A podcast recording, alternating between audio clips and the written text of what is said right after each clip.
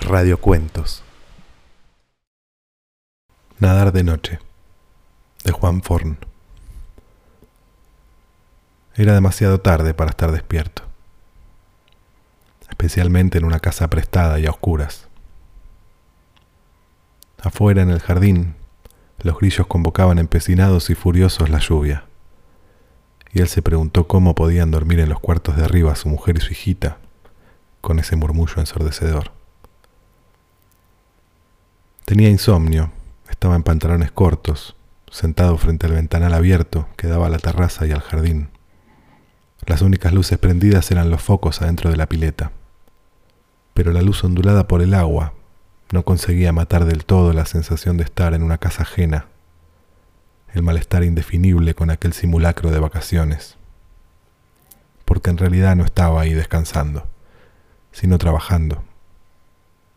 Aunque el trabajo no implicase ningún esfuerzo en particular, aunque no tuviese que hacer nada, salvo vivir en esa casa con su mujer y su hija, y disfrutar las posesiones de su amigo Félix, mientras éste y Ruth remontaban el Nilo y gastaban fortunas en rollos de fotos y guías egipcios sin dientes, a cuenta de una revista de viajes italiana.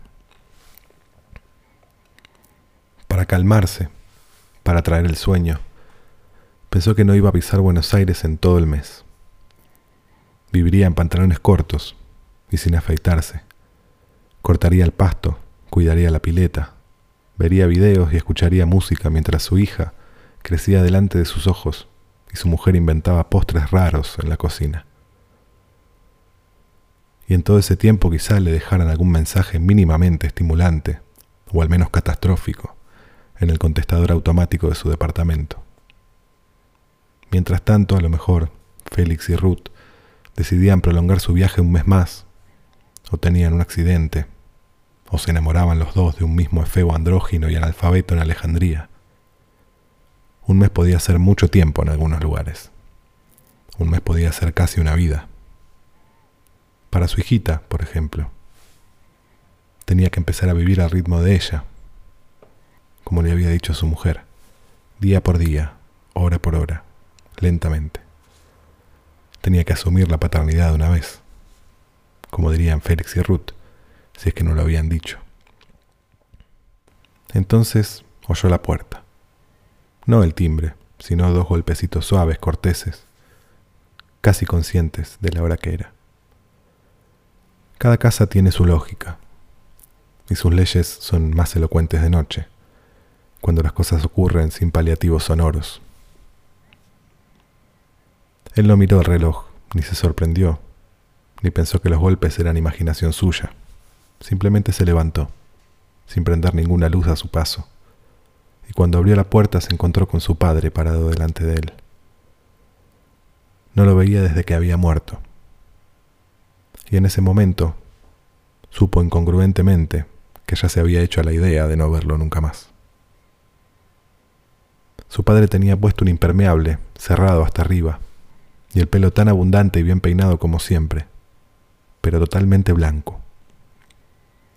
Nunca habían sido muy expresivos entre ellos. Él dijo, papá, qué sorpresa. Pero no se movió hasta que su padre preguntó sonriendo, ¿se puede pasar? Sí, claro, por supuesto. El padre cruzó el living a oscuras y el ventanal abierto y fue a sentarse en una de las reposeras de la terraza. Desde allá miró hacia adentro, lo llamó con la mano y tocó la reposera vacía a su lado. Él salió obediente a la terraza. Dijo, Dame el impermeable si querés. ¿Te traigo algo para tomar? El padre negó con la cabeza. Después se estiró todo lo que pudo y respiró hondo, sin perder la sonrisa. No, no, así está bien. Va a llover en cualquier momento, dijo. Qué maravilla. ¿De día es así también? Mejor, para Marisa y la Beba especialmente. Marisa y la Beba. Debes tener un montón de cosas para contarme, ¿no? Él sintió que se le aflojaba apenas la mandíbula. En los sueños en que volvía a verlo, Su padre siempre estaba al tanto de todo lo que les había pasado a ellos en su ausencia. Sí, claro, dijo. Supongo que sí. Por supuesto, no pretendo que me pongas al día con las noticias. Obviemos la política, el trabajo, el mundo en general, si es posible. Las cosas domésticas me interesan. Tus hermanas, vos, Marisa, la beba, esas cosas. A él le sorprendió que mencionara la palabra domésticas, y mucho más aún que hubiese nombrado a todos menos a su madre, pero no supo qué decir.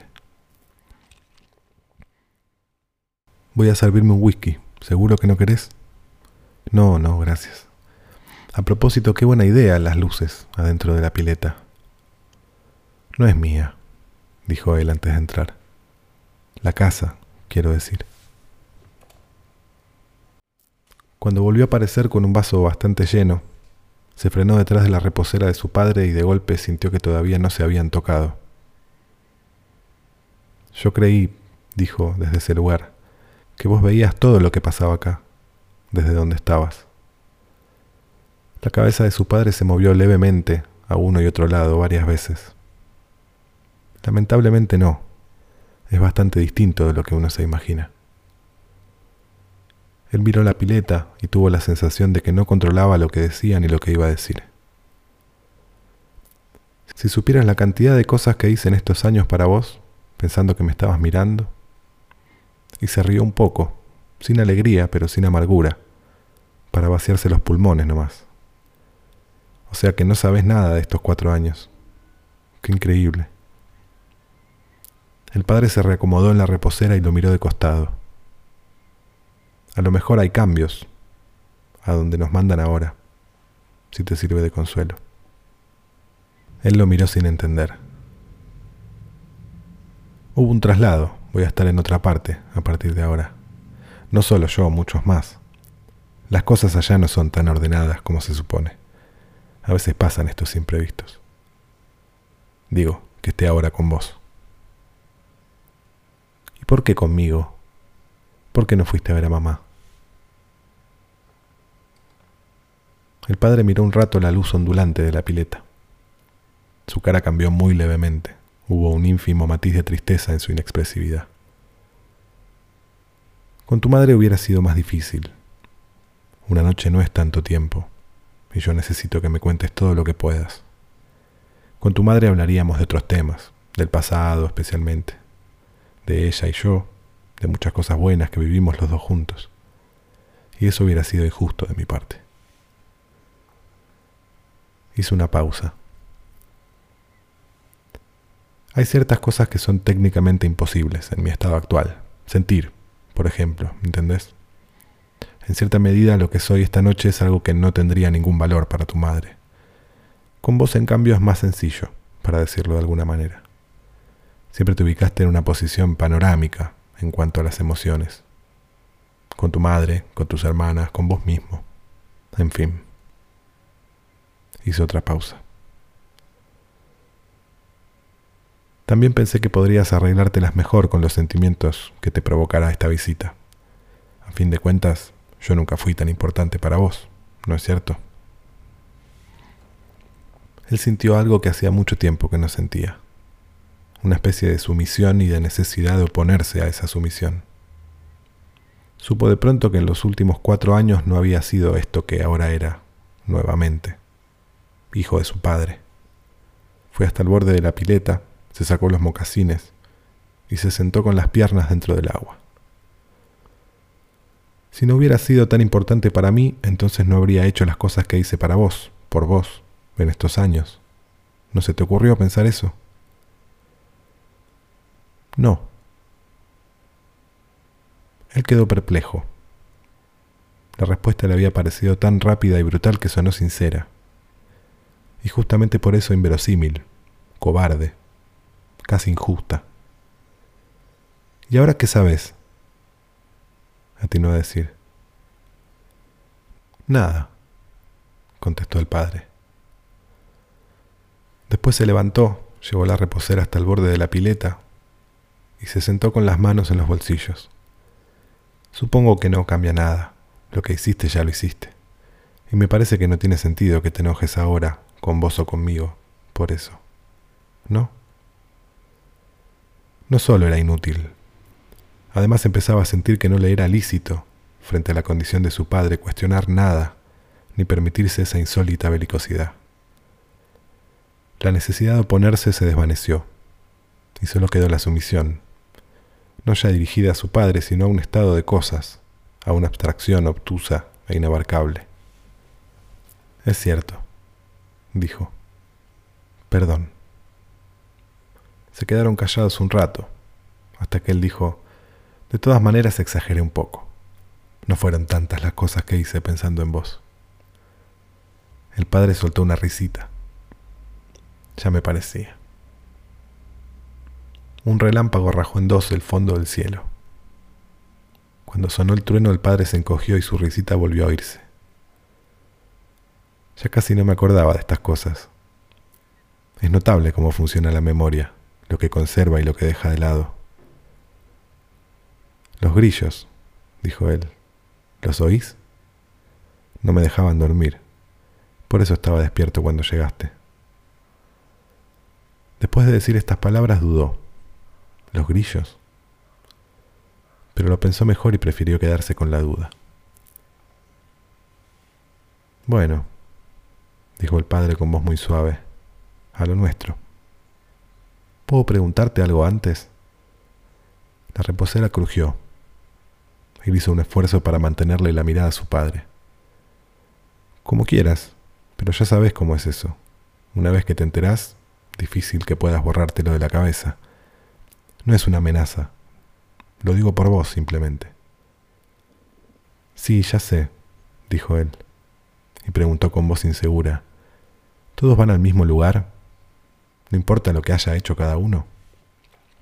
Eso es algo que podría haberte contestado desde los 20 años más o menos. Siempre sospeché que importaba más en vida que después. En cuanto a la otra pregunta, no es exactamente un lugar a donde van, pero sí, todos van al mismo, en la medida en que todos somos relativamente iguales. El modo de vida de tu vecino y el tuyo, por ejemplo, se diferencian tanto como tu estatura y la de él, son matices, y los matices no cuentan. Digamos que hay, básicamente, solo dos estados, el tuyo y el mío. Es bastante más complejo, pero no lo entenderías ahora. Entonces vos y yo vamos a encontrarnos de nuevo, en algún momento, dijo él. El padre no contestó. ¿Importa algo estar juntos allá? El padre no contestó. ¿Y cómo es? dijo él. El padre desvió los ojos y miró la pileta. Como nadar de noche, dijo, y las ondulaciones de la luz se reflejaron en su cara. Como nadar de noche en una pileta inmensa, sin cansarse. Él tomó de un trago el whisky que le quedaba en el vaso y esperó a que llegase el estómago. Después tiró los hielos en la pileta y apoyó el vaso vacío en el borde. ¿Algo más? dijo el padre. Él negó con la cabeza. Movió un poco las piernas en el agua y miró la base de la reposera, el impermeable, la cara blandamente atemporal de su padre. Pensó en los reticentes que habían sido siempre en todo contacto corporal y le parecieron increíblemente ingenuos y artificiales aquellos abrazos en los sueños en que aparecía su padre. Esto era la realidad. Todo seguía tal como había sido siempre, y recomenzaba casi en el mismo punto en que quedara interrumpido cuatro años antes, aunque solo fuese por una noche. ¿Por dónde querés que empiece? Dijo. Por donde quieras. No te preocupes por el tiempo. Tenemos toda la noche. Hasta que termines no va a amanecer. Él respiró hondo, largó el aire y supo que había entrado en la noche más larga y secreta de su vida. Empezó, por supuesto, hablando de su hija.